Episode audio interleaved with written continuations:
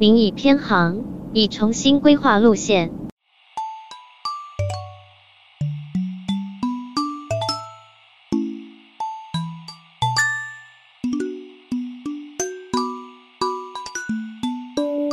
大家好，欢迎来到你已偏航的第零期。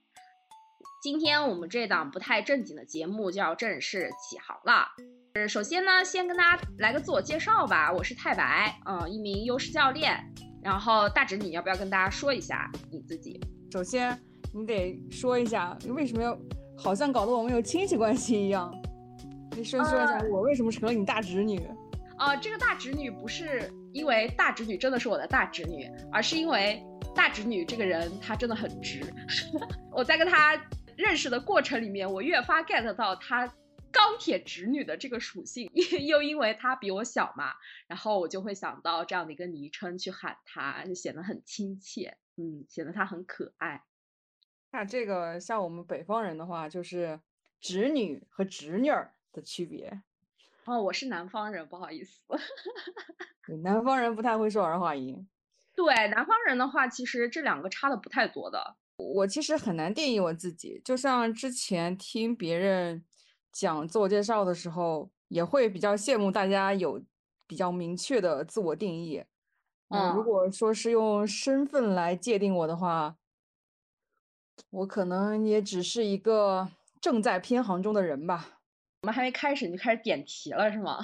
对，那那正好你说到这边吧，我先跟大家说说，就是这个名字是怎么来的。是我有一天出去开车的时候，呃，因为我可能已经打开了我的那个某德地图，它的导航。那个时候，呃，我呃又要下车去拿一个东西，我又带着我的手机，所以我的手机，呃，它就会突然。提醒我说：“哎，你已偏航。”然后正好当时我在和我的一个朋友在语音嘛，然后他就听到了这个声音，然后他他就说：“哎呀，你别跟我说话了，你好好开车。哎，你都你都偏航了。”然后我当时就灵光一闪，我就觉得这个名字好像就是莫名的跟我产生了连结。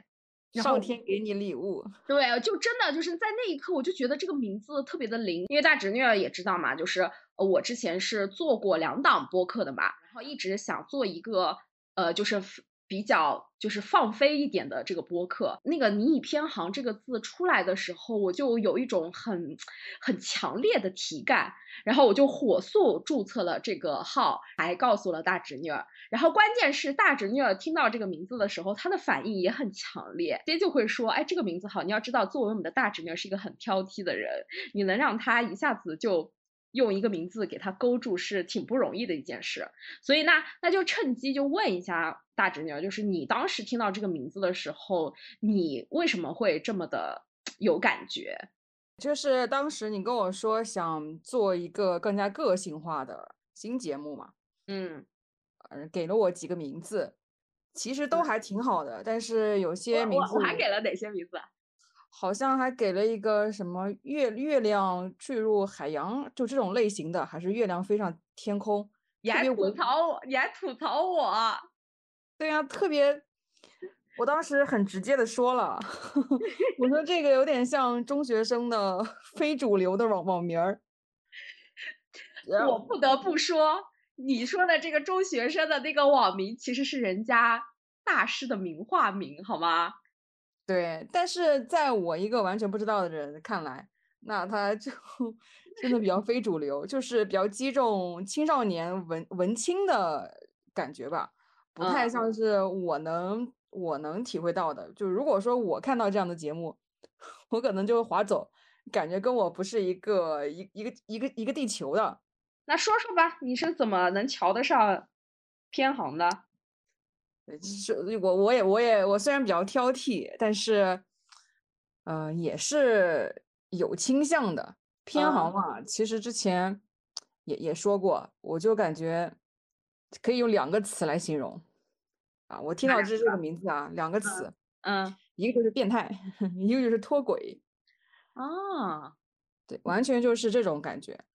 嗯，偏航你就会觉得他没有按照你既定的方向啊，可能是一种一团锦绣的大好前程，也有可能就是乱七八糟，生活哎呀一片狼藉，就可能性很多，而且这种可能性你也没有办法预料，所以整体就是非常混乱的一个情一个形象。但是，也说到我个人啊，我虽然这个人很胆小，但是我平时还挺喜欢看一些悬疑惊悚类恐怖小说。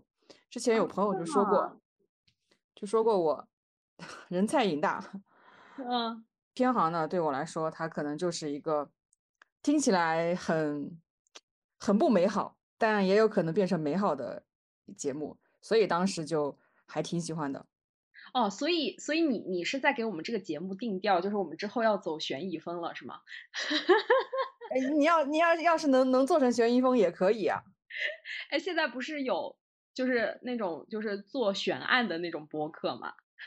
我也许我们以后也可以聊聊 悬案这件事情，因为我个人也是很喜欢呃，就是侦探解谜啊什么的啊、因为咱俩如果从那个 MBTI 来说，我们不都是 NT 型人嘛？对，那我觉得 NT 型人还是蛮容易被就是这种悬疑向或者是呃解谜向的这样的一个内容所吸引的。是的，真实世界往往比小说还精彩。哎，对对对对对，所以所以其实我听下来，也就是这个名字当时能吸引你的点，是因为你觉得它充满了未知，就是这个你也不知道它是走向一个 bad ending 还是 happy ending 这种感觉，是吗？对，嗯。你觉得偏航是什么呢？我回答这个问题之前，我也先跟大家分享一下，就是我为什么那个时候会被这个名字击中吧。因为你知道吗？就是我开车的时候，我是一个经常被某德地图提醒，就是你已偏航的人。技术不到位。那这不是技术，是因为我自己是一个注意力比较发散的人。然后有些时候，我可能开着车听着音乐，然后我沉浸其中，我就有可能就很容易错过这个，就是呃路口这件事情。错过了之后，这个路线它就会调整嘛。但是我可能跟有些人不一样，有有些人他可能一是他很难 做出这种屡屡开错的行为，二是他他如果真的开错了，他会呃。就是他可能会觉得说，哎呀，好像有点很麻烦的这种感觉。但是我其实每次会产生这种意外的时候，我其实内心是觉得有一种刺激的，不知道是不是可能和你的那种感觉有点像。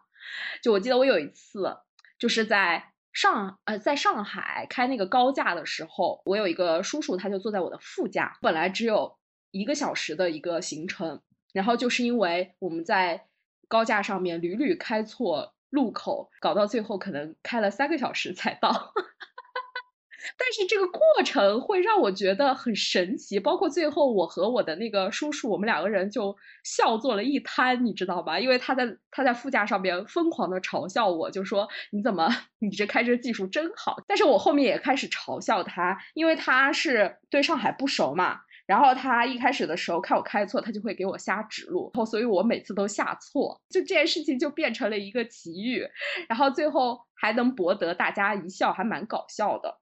黄金搭档，对，所以我自己对于偏航这件事情，我的一个感觉是，比如说你原先出发的时候会固会会设定一个目的地和设定这个中间的一个最优路线嘛，对吧？但是你在这个中间的过程里面。不管是因为外界的一些原因也好，还是因为你自身，其实你是会充满了很多种可能性的，而而你经常会在开错的过程里面会发生一些不一样的事情，可能你完全很难以想象到的那种感觉，那我就会觉得很有意思。嗯，像像你这个名字，我肯定想不到，我不会开错路，而且我不会，而且我不会开车。这就是 P 型人和 J 型人的区别。就对于 P 型人的来说，P 型人就是整个人就是放射状的嘛。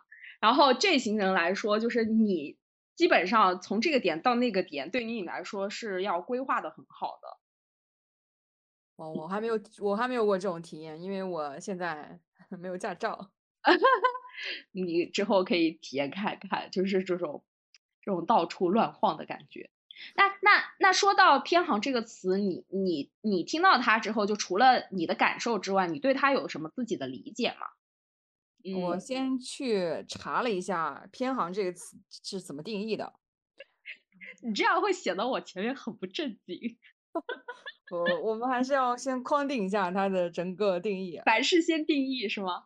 对，我看它定义里面大概是说，天航拼通常是被用来描述当一个人的生活、职业或者其他重要事物的方向突然或者计划之外的改变。嗯，它本来就是指飞机偏离了航线或者船只偏离了航线。不过它后来又被引用引用到了我们的人生道路里面，就是说，在你整个人生过程中，可能会遇到一些转变，也可能会遇到一些意外。那这种情况下，你可能就要改变原有的计划，开启一条全新的人生道路。嗯，这是定义啊。你刚刚说了偏航，下面说一下前面两个字。你我觉得是一更像是一个泛指，并不是单纯的说是你这一个人，而是说你我他可能会是每一个人。因为我想人生中如果一个人从小到大完全是一条直线，这个概率也比较小。那也是一个状态，它可能是一个完成时，也可能是进行时，或者说我们可以再扩大一点范围，就只要你。起心动念有了一个跟现在不同的想法，我觉得这算是偏航，就知行不合一吗？哦，也也算是吧，但这个可能是好的知行不合一，也有可能是坏的知行不合一。嗯，对，所以我觉得这这这个节目的名字，我理解下来就是你我他即将或者已经偏离了既定的道路，走向了新的方向，这个方向可好可坏，就看自己了。嗯，就未完待续了。对，未完待续，因为偏航其实情况也比较多嘛。嗯，你有可能是自己主动去选择偏好，因为现在有挺多节目啊、文章都在讨论人生是旷野。对，比如说好多节目都在说啊，大厂的人辞职，比如说回家种地去了，或者说是回小县城去了，也有可能是小县城的人辞职去大城市了。这。就是不一样的方向吧。我听你讲的时候，其实我会想到我以前听到过的一句，呃，一句比喻，就是他那个比喻是说，其实人生你可以想象成它是一个大虫子。比如说你刚刚开始出生的时候，呃，你的那个可能你刚开始的那个点儿它已经固定好了嘛，然后你这个人出生了，然后完了之后，随着时间的发展，然后你就想象这个大虫子它一开始是围绕着它的原点可以。三百六十度旋转的，然后但是随着它的成长，然后它的每一次每一个时间节点上的选择，其实都是把自己这个身体给固定在某一个点上，然后所以这个虫子它最后摇摆的这个幅度就会越来越小，然后到最后的时候，这个虫子就会变成一条线，一条固定的线，然后呃等它变得完全固定之后，其实也意味着这个人就已经嗝屁了嘛。哇，你这个你这个比喻是从哪儿找的？我听起来满脑子伊藤润二啊，什么意思？什么？为什么会让你想到伊藤润二？你知道伊藤润二是谁吗？不晓得，你给你给我说说。简简单说一下，伊藤润二就是一个日本的恐怖漫画漫画家。嗯，我觉得你有可能看到过他的作品。他的最出名的作品可能就是一个女的在浴缸里，她在洗澡。嗯，洗着洗着，她突然发现浴缸里面有好多芝麻，然后他拿镜子一照，脸上全是芝麻。啊？为什么？密就是很恐怖嘛，就恐怖漫画。哦。你可能没看到，因为你没有看到过那个本身的漫画，所以不太能理解这个恐怖之处是什么。就是你想象一下，一个黑白的格子漫画格里面，一个女的。嗯。浴缸里面水里面全是芝麻，她的脸上不是毛孔，它全变成了芝麻，就每个毛孔里面有一个芝麻。Oh my god！就是这种恶心，伊藤润二就是这种风格。你刚刚讲的那个人生像是一个大虫子，然后在他出生的时候是一个点，它可以三百六十度旋转，啊，在每一个点上面它会固定在一个方向上面，我就想象到了一个非常扭曲的虫子。哦，我刚才脑子里也会有这个感觉。然后 伊藤润二就就出现在了我的脑海里。哎，所以你刚才不是说，你说很少有人能够，比如说它是一条直着的虫子的情况嘛，对吧？对，我是觉得，如果这个人他一生下来就注定好了要成为这条很直的这个虫子，那岂不是还不如直接死了呢？不能这么说。那我觉得我有些同事他可能就挺直的。啊，好吧，你这是在否定直虫子的人生意义。嗯，哦，可能因为我会想到，我开车的时候，如果呃前方一直是一条直路的话，开车时其实是最怕直路的，因为很容易睡着。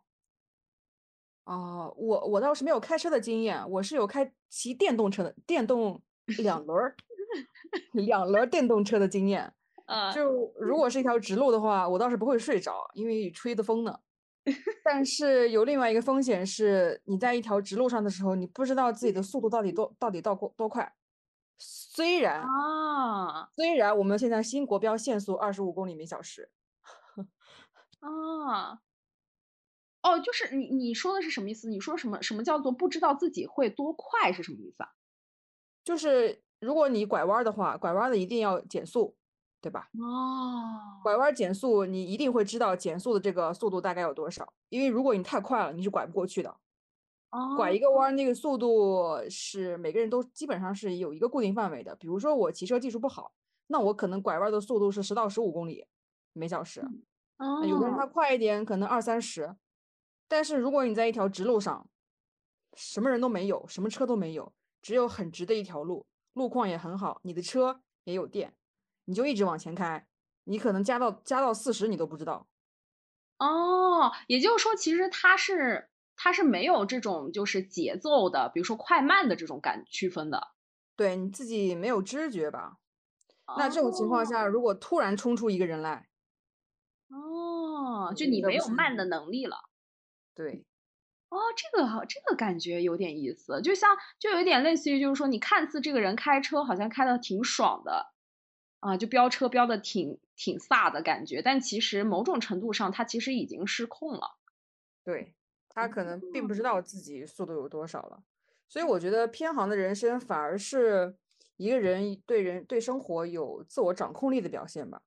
那如果是一个纯直线的人生，他可能就是一个被安排的，或者说是没有任何自我意识觉醒的人生。嗯。好，那你正好已经开始要往上开始说了。那我们今天，因为我我为什么其实想要开始围绕这个词去做节目的原因，就是因为就就刚才其实大侄女有提到一点，就是这个节目我们就是要往偏了方向开始做的嘛。也是因为我这个人本身其实某种程度上就是打大的偏航，在别人眼里面算是一个偏行的人生。据我了解，就大侄女其实也会有类似这样的经历嘛。然后，那我就先和大家来分享一下，就是我为什么说我的人生可以算是一个偏航的经历呢？因为我的本科读的是土木，然后我的研究生读的是商业分析。然后大家猜猜我现在在干嘛？我现在在干，我现在在心理行业做教练。对，所以。所以我记得我那会儿就是出国读研的时候，嗯，自我介绍的时候不就是会跟人家说一下，就是呃你的本科是哪个学校的，读什么的嘛。然后那会儿的时候，其实当我说出我本科读的不是商科是工科的时候，就会有很多就是伙伴他就会说，哇，你这你这差的，你这偏，你这这跨的也太远了吧，就是。就是怎么感觉就是好像完全不搭嘎？你是怎么会想到就是进入到这个圈子里面来的？然后我也很好奇，你怎么能从工科到了商科？哦，那那那正好我可以跟你讲讲这里面啊，因为我其实大学上呃就是这个工科就学的是土木嘛，其实那会儿我是很想要上建筑的，但是其实是被调剂到了土木嘛。然后我上大学上这个土木的时候，我这个人真不是一个学工程的料。哎，对，所以你们学校建筑专业全国全国都是在前面的。啊，对对对，我们我们学校土木也不差的。呃，可能大家就如果不是了解这个行业的人，可能不太知道点。其实土木和建筑差的还是挺大的。然后建筑的话，它是要读五年的嘛，而且它其实是会涉及到呃设计，它是比较偏设计这一类的。然后，但土木是真的就是一个纯工程类的，就是比较要学力学呀，然后各种各样的就是。呃，哎，就是非常理工科，非常理性，然后就是务实的那种风格嘛。嗯，然后我当时其实嗯，一直就有，一直就有想要转专业，然后包括毕业后也有考研，然后一直想要换到建筑，因为那个时候是有一个做呃有一个建筑师的梦想。确实，我不得不说，跨专业考建筑，包括跨专业考研考建筑这件事情，其实都挺难的嘛。我毕业之后，我又不想要继续从事土木，因为我深知我自己不是干这个这块儿的，就是我对做这件事情也没有什么热情。然后本身自己做这件事情，因为我不是一个很就是很务实或者是很细心的那种人，所以那时候我一直就在想。那怎么办呢？那那如果从地图人生的地图上说，我其实就属于原来这条路完全走不下去了。我因为我很明确这件事情，嗯，然后那你这个我觉得还挺好的，你至少你在本科的时候就明确自己做不了这件事情，我觉得这已经很难得了。从这个信念上面，我是很明确的知道我是不想要在这个行业里面发展的，而且我那个时候很担心的一件事情就是说，呃，如果我。不喜欢这件事情，我还要在里面继续去投入时间和精力的话，我很害怕之后自己没得选。然后出国的时候，我就有考虑过要不要再去念建筑，但是那个时候想的也比较现实啊，就是说，哎，你你出国念建筑，建筑它的这个底子又不是一时半会儿，又不是你出国读个一两年硕士你就可以补回来的，所以那个时候可能就想挑一个离钱近一点的专业，那就学了商科。但是我其实从商科毕业之后。我本来是要走主流的路的，就是进大企业去做管培，然后结果我刚进了，呃，做管培可能不到三个月的时间，我就辞职了，然后，呃，然后之后又去干了一段时间的乙方，也没有干很长时间，又辞职了，也是因为我发现我真的走上了就是这个既定的道路之后，我就发现我非常的痛苦，当时就会有一种感觉，就是我如果真的一旦踏上这条路，就一去不复返了。就这种感觉又又来了，后面就开始因缘际会，就因为工作里面接触到了 DISC 这个测试，然后因为当时我们的领导就是会用这个 DISC 来看团队成员，和我搭档的和我一起工作的那个搭档，他的那个 DISC 的结果和我是完全相反的，然后我在和他合作的过程里面，我能非常，呃，就是明显的感受到这种互补和差异。就我跟他真的是在做事情以及和人相处的这个模式上面非常的不一样，所以我那个时候这样的话，嗯，完全相反的两个人在一块儿，不会很痛苦吗？我们两个肯定是有矛盾的地方，但那个时候就是还是在一个互对彼此互补性的欣赏上面，嗯，但是后面你肯定还是会有一些呃，就是。就是就是我因为这个差异性而磨合需要摩擦的地方，但是因为我当时的那个搭档他人还挺 nice 的，所以我觉得还 OK。我只是从我我只是在这个工作里面找到了就是观察这种差异的乐趣，然后我那个时候就就一门心思的就开始走上了就是去就是去去探研究更多的这种研究人和人之间差异的这个测评的这个方向去了嘛，然后所以后面就做了这个盖洛普优势教练。然后盖洛普优势教练里面有一个词儿叫做有一个才干，就 talent 叫做个别嘛。然后我就发现，可能在我做这个测试，知道我有这个才干很靠前之前，我其实本身对于就是我为什么会接触，会开始想要去研究测试，就是因为我的个别导致的啊。所以，对我当时看到你那个才干特个别。嗯，也觉得很有意思，因为我记得里面的意思应该是说你有发现和识别别人才能的能力。嗯嗯嗯，大概是这个意思吧？就你很认可这句话是吧？我我很难描述，我觉得这个可能更适用场景更多是在团队里面识人用人。嗯，但是我挺羡慕的。你也不差呀，你又你虽然不在前十，但你在十一呀。是吗？我没注意。嗯，那你为什么会羡慕这个呢？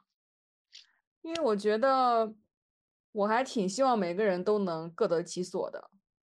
哦，哎哎哎，你说到这点就就是这个，这个其实也是，呃，我觉得之后做偏航这个节目的时候，我很想去探索的一个点。就我觉得其实，呃，就是就回到我们今天这个话题，就有些时候，比如说像我的这个人生路径，在别人的眼里看起来肯定是歪歪扭扭的。我之前我记得我还去面试过嘛。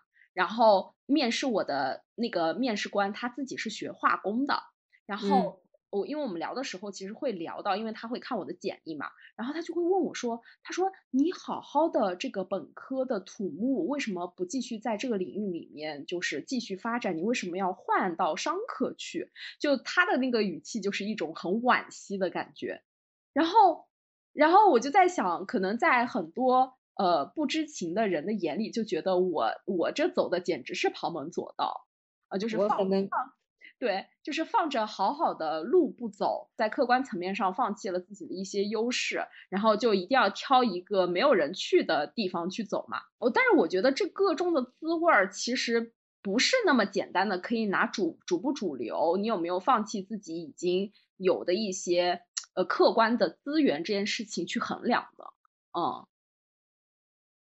我还得能理解面试你的面试官的，比如说你认识了一个清华美院的学生，结果呢，这个美院的学生回家干烧烤去了，你就会觉得，哎呀，好好的怎么怎么回家干烧烤了呢？一样的感觉，就是选择这件事情，包括更改航向这件事情，它其实背后就是。这个叫什么？如人饮水，能如鱼饮如鱼饮水是吧？如人饮水，如人饮水，冷暖自知。对，如人饮水，冷暖自知。所以我觉得这个个中的滋味，可能不是一些呃所谓的标准，或者是所谓的说，哎，你这样做一定是好的，能够去衡量的。那那正好就说到这儿嘛。那那那大侄女，你也来分享一下你的偏航经历呗。我的其实比较简单，因为我个人生活也没有像你那样像一个摇摆的大虫子，就简单说两个吧。一个就是说我错过的偏航的机会。嗯，在我大学的时候，大四、大三的时候考研嘛，后来我考上了。嗯，当时工作也找到了，研究生也考上了，但是最后我选择回到了家里面工作。在这个经历里面啊。回家工作就是一种比较正轨的航线，因为这条线是别人安排的。就像我前面说的一样，如果你这个人的线是很直的，那你可能就是一个被安排的人生，或者说是你完全没有意识到自己应该要做过怎样的人生。那工作本身就是一个非常正轨的航线。当时有的偏航的机会，就是我考上研究生去读研。事实上，读研也更加是是是我当时倾倾向的选项。嗯，只是当时啊，一顿一顿乱分析，分析完之后，做出了一个现在看来是错误的决策。这是一个错过的可以偏航的机会。呃，另外一个其实就是现在了，因为我现在在体制内工作，本身工作环境是非常传统、非常守旧。我们单位的电脑还是 Windows 七，我们单位的 Word 文档版本还是二零零三版，我们单位的电脑。我对我们单位的电脑打开 WPS 要打开要要一到两分钟才能打开。呃，我这边要跟听众朋友们解释一下，为什么我听到就是大侄女说这一段应该是算是硬件设硬软件设备落后的这件事这个点的时候，我反应会这么大，因为我们大侄女是一个在工具应用就特别这种算算是什么，算是电脑的这种设备和工具应用上面算是一个。什么？你算是一个弄潮儿了吧？弄潮儿也也算吧。其实，呃，专业来说，它就是 PKM 或者 PRM。啊，PKM 就是知识个人知识管理，PRM 是个人信息管理。如果说是你对这个有有有了解的话，可能就更能理解这两个缩写是什么意思。就像刚刚你说的，因为我个人平时兴趣是更加互联网的，更前沿一点，然后更倾向于科技信息。嗯，那你说我本人跟我们我个工作单位就完全是不一样的气质。我在我一开始试图在单位电脑上面装我在家电脑上面装的软件，后来发现因为单位电脑版本太低，装不上去。呃，然后我就放弃了，我彻底放弃了。之后我就自己去买了一台笔记本电脑，带去单位用。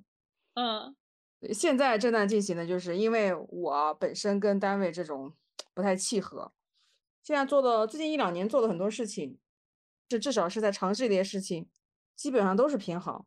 比如说现在说的播客，还有去年我被一个姐姐邀请参加了演讲俱乐部，嗯，还算是比较神奇的经历吧。还有就是刚刚说到的个人知识管理这方面的一些探索，嗯，这个是我正在进行的偏好。感觉，嗯，未来会怎么样也不知道。我感觉你就是就是有一种身心分离的感觉，就像你刚才那个很形象的画面，就是你的你所在的这个环境，呃，你所在的这个单位的电脑，它承载不了你想要的那些应用，然后你不得不自己另外买一台电脑，否则的话，你都没有办法去就是正常运转自己的这个习惯嘛，对吧？然后我就会想象到说，因为人家不都说在你在一个企业里面或者是体制里面就是一个螺丝钉嘛，然后我现在想，可能就是我就想象说你是一个就是时代弄潮儿的螺丝钉，但是可能你必须得镶在一个相对而言没有那么潮流的一个机器上面。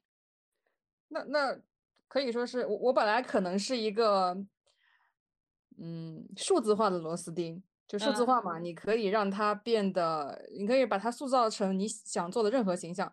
但我现在只是一个实体化的螺丝钉，它出厂设置就设置好了，你只能干这个。体制内嘛，就是这种风格。那啊，我们领导一边要求你要上进、要努力、要有自己的想法，一边又在那边给你提要求，你就会觉得很矛盾。那为了保险。呃，这这个可能是体制内不能说的秘密了。好，可以，可以，可以。那我们为了保险，你就只能听嘛，只能听话。那你刚才其实有说到说，呃，你觉得你现在其实是一个偏行的状态嘛，对吧？然后，但是你也提到说，其实你本来是有机会可以在科研这个领域里面深造的，但是你好像经过一通不知道是什么过程的分析。你就选了一个好像看似是正道，就是去体制父母安排好的这样的一条路嘛？那我很好奇的是，想问你，你觉得你那个时候放弃，呃，去读研，然后回到家乡去体制内工作这件事情算不算偏航呢？我就问你，你你觉得是不是？呃，我觉得这个不算偏航。哦，有意思，为什么呢？留在大城市去读研，这个才能算是偏航。呃，偏，因为我觉得航线，航线，航线更像是别人给你定义的。比如说，你是一架，比如说你是一架飞机，你是一艘船，你不可能说我我这码头起起起船了，呃，这个起锚了，我船开走了，我飞机起飞了。我在天空，我在海里随便游，随便飞，不可能吧？这所有的线路都是经过，都是呃，我们可以说是专家，也可以说是他他人帮你设定计算出来的是吧？对，就像飞机也是，你不可能。那如果所有的飞机都是，我认为我从 A 点到 B 点，我认为这样飞是最好的。另外一个飞机认为。我从 C 点到 B 点，这样飞是最好的。那万一中间有这个交叉，你俩撞了怎么办？所以我觉得航线它本来就是一个被别人设定好的，那偏航才更更更多的是自己去改变这个轨道的。当然，这飞机和轮船是没法改，人生是可以可以改一改。那你那个时候，你为什么本科不毕业之后不直接回去当公务员呢？或就直接回去进体制呢？为什么还要考研呢？对这个也要跟大家强调一下，分享一下我惨痛的教训。就当嗯你去分析的时候，你一定要保证你的信息源是准确的，你也要保证你的分析路径是对的，否则你的结果一定会是错误的。到我到我个人的经验，就是为什么我做出了一个错误的结结果，就是我的信息来源是错的，我的分析思路也是错的，那结果肯定就容易错了。我其实因为我对大侄女有点了解嘛，我自己反倒不认为你就是你你去考研，或者是说你当时去选择读研，而不是去呃回来去进体制。这件事情才算是平衡，因为我对大侄女儿有点了解，而且我也给你做过那个优势测评嘛，我知道，呃，而且我跟你认识有一段时间，我是知道从某种程度上来说，你确实是一个很适合去做研究的人，就是嗯从你的性格特质上面来说。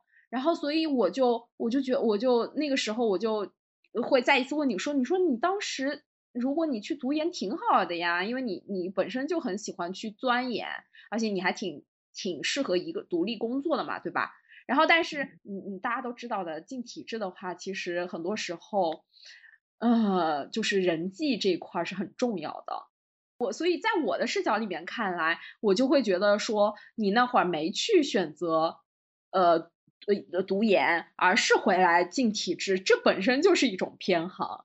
在就是或者说对你的人生发展上来说，它是有一点偏离你的本性的，就你本性更适合，或者是你的天性更想要走的那条路的。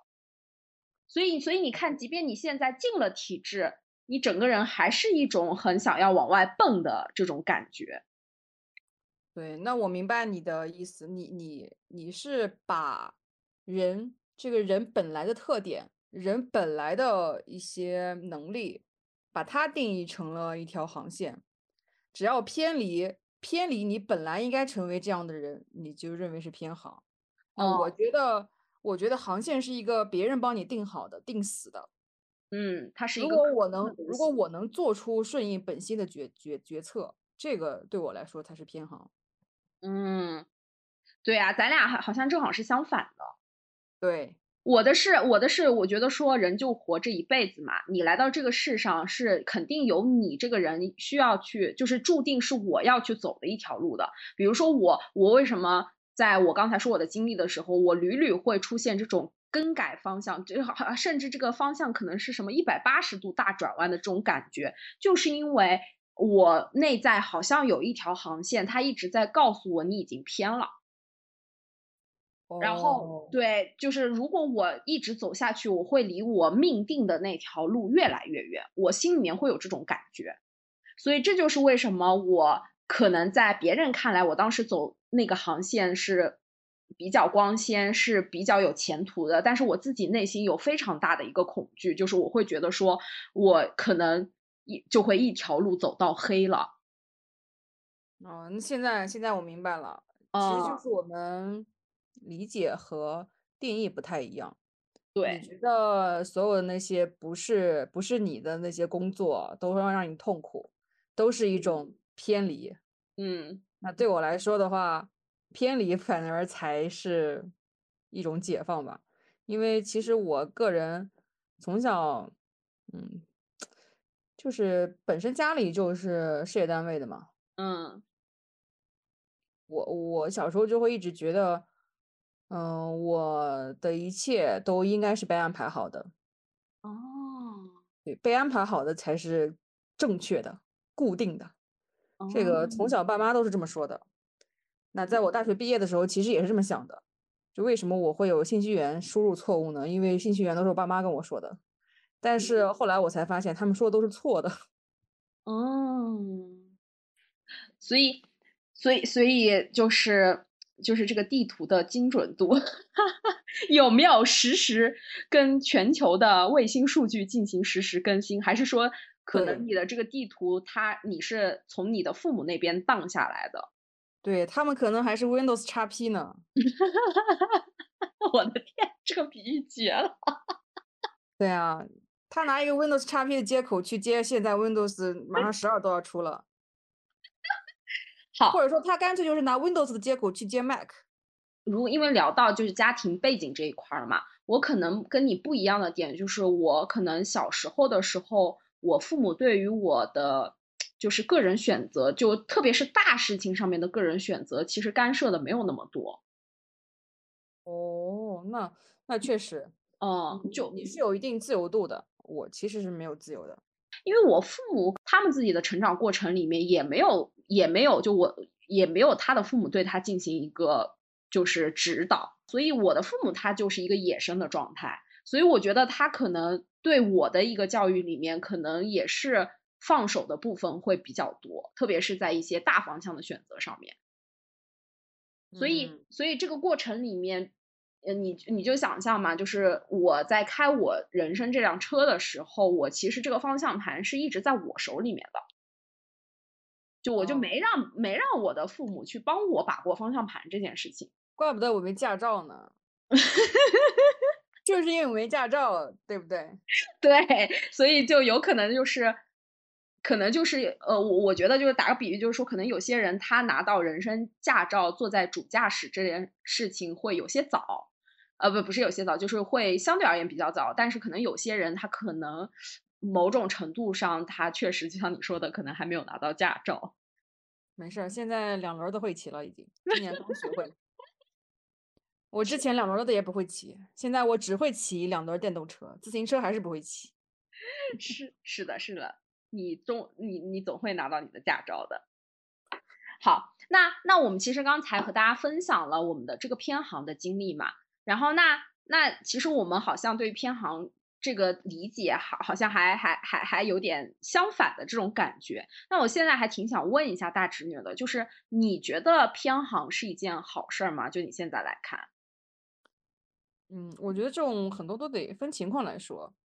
偏嗯航，用我来来分的话，可能分内部和外部。一种就是内部是个人选择，主动偏航，因为嗯我理解偏航是一个更加正面的为自己去做出决定的定义嘛。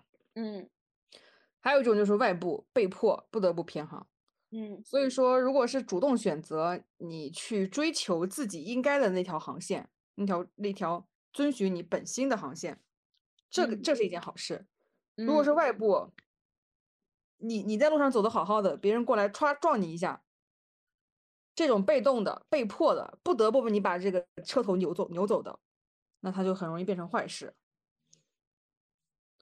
就像，呃，前面这个其实我们聊的也挺多的了，后面这个我想分享一个故事，也很简也很简单。故事，我要听故事了，我们要进入到悬疑剧情了吗？是一个剧情片儿，并不悬疑。嗯就我之前认识一个女孩儿，她比我大一岁，九五年的。这个女生其实她原生家庭是挺好的，她是独生女，家里面也比较有钱。但是在她二十岁左右的时候，她母亲去世了。她母亲去世之后，她就很伤心。结果她很伤心的时候，大概她母亲去世一两个月，她父亲就找到了新的老婆。她就很，她就哦更伤心了，她就觉得自己被背叛了。结果呢，更惨的是电视剧里面的情节出现了，就他这个后妈就怂恿他爸爸把他撵出去，结果他就被撵出去了。我天，因为因为因为他们家比较有钱，所以这个女的，呃，我我倒也不是妄自揣测，因为这个他后妈的确表现出了一种觊觎他家财产的表现，就是想把他女儿撵出去，但是，嗯、后来他们就搬出去住了，就他爸和这个后妈就搬出去住了，他留在了他们家那个老房子里面，但是他爸就再也不管他了。嗯也没有给过他钱，什么都没有，就只给他留了一个房间。所以在这种情况下，他完全就是被迫偏航，他经济嗯水平严重下滑，男朋友的质量也下滑了很多。他爸爸其实也也不好吧，因为你本身你亲闺女，结果被一个新来的女的就完全言听计从，也很难说是她后妈的问题，因为她爸爸其实也有很大的问题。嗯所以，所以我觉得这就是一个很很负面的情况。那至于他什么时候能把这条线拉回来，那那还得看自己啊。对，他这个就是属于是真的是环境的不可抗力了。对，所以我觉得这种外部外部的过来把你的航线弄走的，一般来说都是坏事。如果说是好事的话，那可能真的只是因为你运气好。就怎么说呢？就是理解我理解，就是说这个偏的话，你还不能偏的一下子就在一个特别短的时间里面，就是来一个三百六十度逆转，因为有可能这个人。他是 hold 不，他不管是身体层面还是心理层面，他 hold 不住。对，嗯，就是适应度是有限的嘛。是的，嗯。那那那那这个故事其实是从他的外在环境的一个改变去说的。那那你觉得就是有没有偏的比较好的呢？偏的比较好的，其实像你从。本科到研究生专业的一些转换，我觉得你的你的经历本身就是一种感觉比较好的偏好。呃，我的，嗯我我认识的人里面好像没有这种人哎，大部分人都坚持在一个错误的路上，呃，过别人想要的生活吧。一个人他的天性里面其实是隐藏着一条路的，就是一条属于自己的路的。然后，但是确实有很多人，他可能，呃，很很难发现这点，或者很难去发现自己的路在哪儿。或者说，有些人他可能，如果说他天生不知，呃，就是他如果自己没有主动的去做，呃，可能他没有意识去做这件事情，那别人肯定也不会去帮你做这件事情嘛，对吧？那那他那他如，但是这个里面过程，如果他又觉得说。我心里很痛苦，但是我又认为这种痛苦是没有办法解决的。那确实可能真的就是会会有一种越偏越远的感觉。别人看你偏是没有什么太大问题的，就只要你自己在这个偏的过程里面能够很明确的知道自己今天偏到底要往哪去的话，其实我觉得这就是一件好事儿。就就像那个某德地图嘛，就是说他他看到你偏航了，他也不会跟你说，哎呀你怎么偏怎么偏航了，就是他只会跟你说，就是正在重新为你规划路线。所以所以我觉得这个里面有一个比较重要的点，就是我们得一直知道自己的 life，就是我们的人生的那个 destination，就是那个目的地到底在哪。其实那个目的地如果。是自己坚定要去的那个远方的话，其实中间这个路线它确实是有很多种千万条路可以走的。嗯，核心价值观嘛，核心原则。对。那那我们今天其实关于这部分也聊了嘛，然后那我那大侄女，我们要不一起和大家说一下，就我们这个节目将来准备要怎么做？我们要怎么去偏？你先来。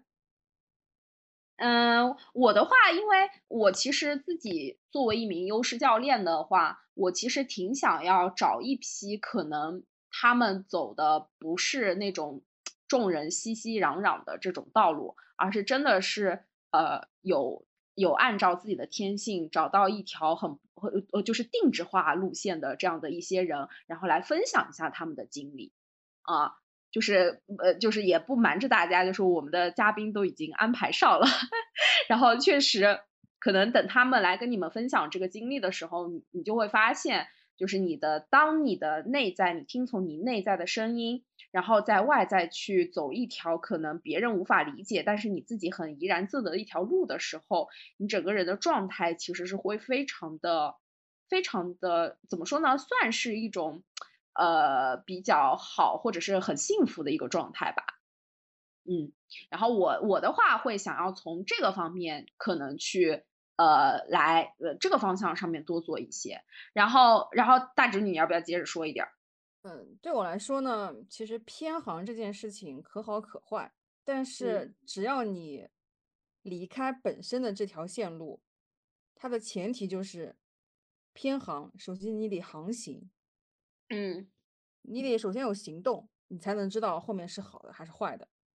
有时候我们就会非常多的犹豫，犹豫太多，你那并我我我我有一个之前听听说过好多遍的观点，但是最近一两年才有体会。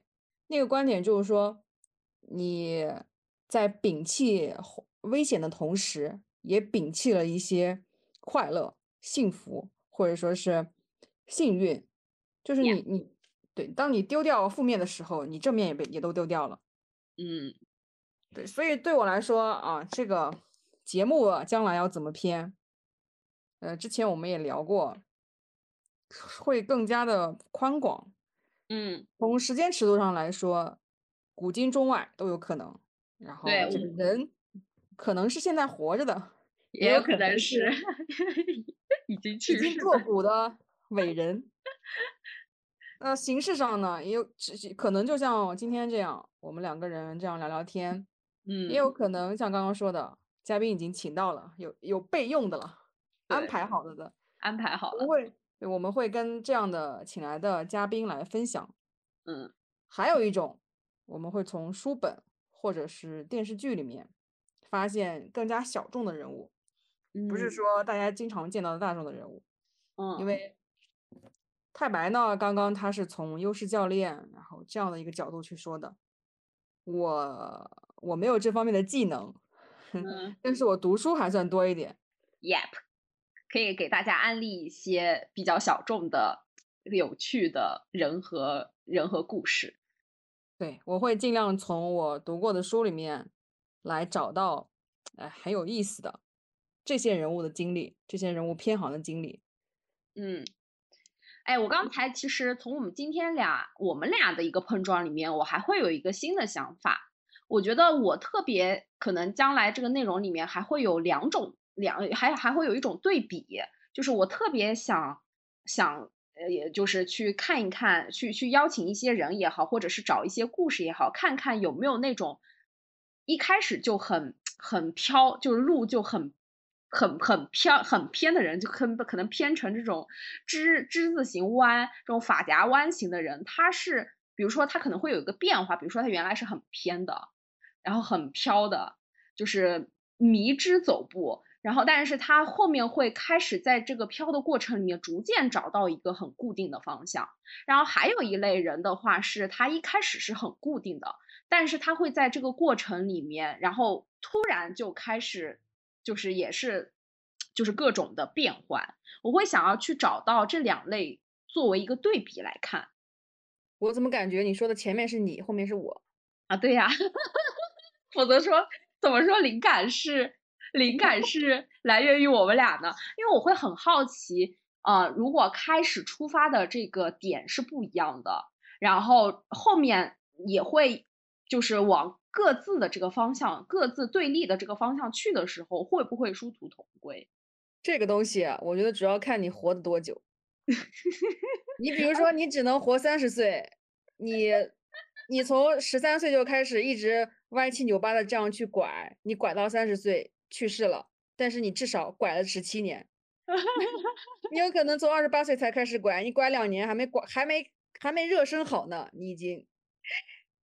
别所以这这么否定嘛，我们肯定还是要展现一个他肯定是已经走过足够长的周期的人来看嘛。这个全全看寿命，因为我之前看过一个一本书，里面就写说贺知章，当然他他这个不一定是真的啊，就是只是分享一个有意思的东西。他就嗯。说贺知章为什么在后世流传那么多首诗，而且地位还挺高的，因为嗯贺知章在那个古代大家人均寿命都小几十的年代里面，嗯，他 他凭一己之力活到了九十多岁，就把自己的对手都 熬对，都熬走了，对，熬没了。你想一想，那你见到这样的人，一个权威人物，他一步一步，他熬到那那人家那地位，所以说人一定要人人一定要活得久，你才能想怎么去，不管你是正行还是偏行。所以所以就是那句话嘛，就是你呃每个人都有自己的制胜点，有可能有些时候不取决于你有没有钱，你有没有名，可能你活得够久，你这辈子就 就就赢了。对，好，好，那我们今天我们就先聊到这边了，然后我们下期再见啦，下期再和大家见面。也也请大家多多关注我们这档节目，因为我们这档节目可能是小宇宙上面最不正经的一档节目。好，那我们就先到这边了，跟大家说拜拜吧。好，下期再见，拜拜，拜拜。